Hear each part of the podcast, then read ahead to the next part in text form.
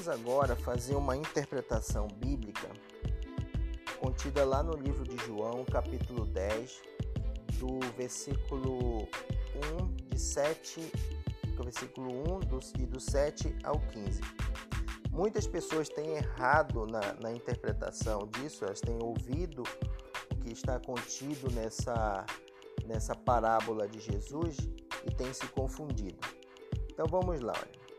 Em verdade, em verdade vos digo: quem não entra pela porta no aprisco das ovelhas, mas sabe por outra parte, esse é ladrão e salteador. Tornou, pois, Jesus a dizer-lhe: Em verdade, em verdade vos digo: Eu sou a porta das ovelhas.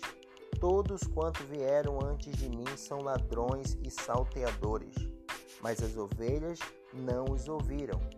Eu sou a porta. Se alguém entrar, se alguém entrar à casa, o filho fica, entrará e sairá, e achará pastagem.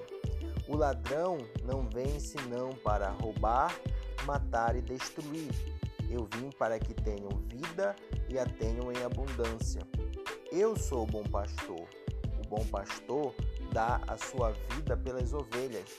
Mas o que é mercenário e não pastor, de quem não são as ovelhas, Vendo vir o lobo, deixa as ovelhas e foge, e o lobo as arrebata e dispersa. Ora, o mercenário foge porque é mercenário e não se importa com as ovelhas. Eu sou o bom pastor, conheço as minhas ovelhas e elas me conhecem. Assim como o Pai me conhece, eu conheço o Pai e dou a minha vida pelas ovelhas. Então o apóstolo João, ele deixou uma parábola, essa parábola registrada claramente um alerta de Jesus sobre a obra dos falsos profetas no meio do povo de Deus. Como de costume, ninguém entendeu o seu significado, pois ao contrário do que muitos pensam, Jesus não contava parábolas para facilitar o entendimento do povo, mas para que não entendessem a mensagem do reino. A intenção de Jesus não era libertar uma mensagem às multidões, liberar, mas aos seus discípulos, aqueles que têm o direito de acessar a revelação dos mistérios do reino de Deus. Nós já ouvimos muitos pregadores falar essa frase aqui, né? É, essa parte que diz assim que o ladrão não vem senão para roubar, matar e destruir. Quantos de nós já ouvimos que pastores, até ministros, essas pessoas nos ensinaram que esse que vem para matar, roubar e destruir é o diabo, né?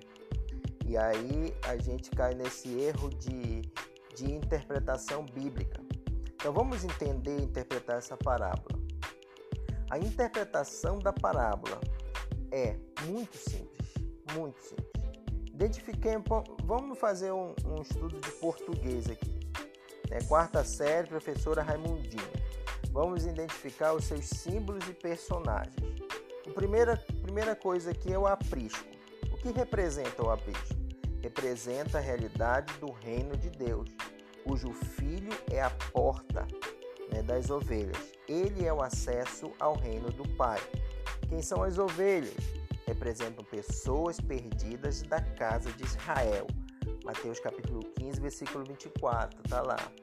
E os ladrões? Quem é o ladrão? São todos os que vieram antes do pastor Jesus e se portaram como mercenários no meio das ovelhas. Então, os ladrões são os falsos profetas, líderes religiosos que tentaram manipular o rebanho de Israel utilizando-se da santa lei de Deus e das tradições religiosas. Então, quando Jesus está dizendo aqui que o ladrão vem senão para roubar, matar e destruir, ele não está falando do diabo, de Satanás.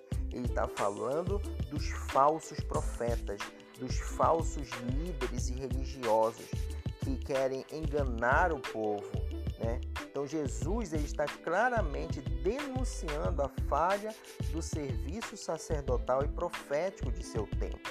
A parábola ela fala de líderes que se moviam como mercenários, visando apenas o benefício próprio e consequentemente, causando roubo, morte e destruição na vida do povo. O mercenário não ama as ovelhas. Quando o lobo, quem é o lobo nessa história? O diabo é o lobo. Então, se levanta contra elas, em vez de protegê-las, ele foge, porque não se importa com ninguém, a não ser consigo mesmo. Então, nesse contexto, Jesus se revela como o Messias redentor, aquele que ama as ovelhas de seu Pai. Ele afirma que não veio ao mundo para ser beneficiado, mas para dar a vida para a redenção das ovelhas. Então, neste momento, é, é preciso dizer algo que talvez surpreenda você. Nessa passagem, ao contrário do que normalmente se diz, não é o diabo que vem para matar, roubar e destruir. Quero enfatizar isso para que a gente grave. Não é o diabo que faz esse serviço. Quem está fazendo esse papel com maestria no meio da igreja do Cordeiro são os falsos profetas. Eles se utilizam de seus títulos conhecimento da palavra profética para manipular, controlar o povo de Deus e dessa forma agem como mercenários, sempre visando benefício próprio. Então, diante disso, acredito que o Espírito de Cristo está vindo sobre a sua igreja nestes dias para restaurar a pureza do sacerdócio profético dos santos e quebrar essa influência dos ladrões sobre a casa do Pai. Você lembra o que Jesus falou ao encontrar no templo e presenciar corrupção no comércio que o sacerdócio da época sustentava na casa de Deus? Não está escrito: A minha casa será chamada casa de oração para todas as nações. Vós, porém, a tendes transformado em covil de ladrões.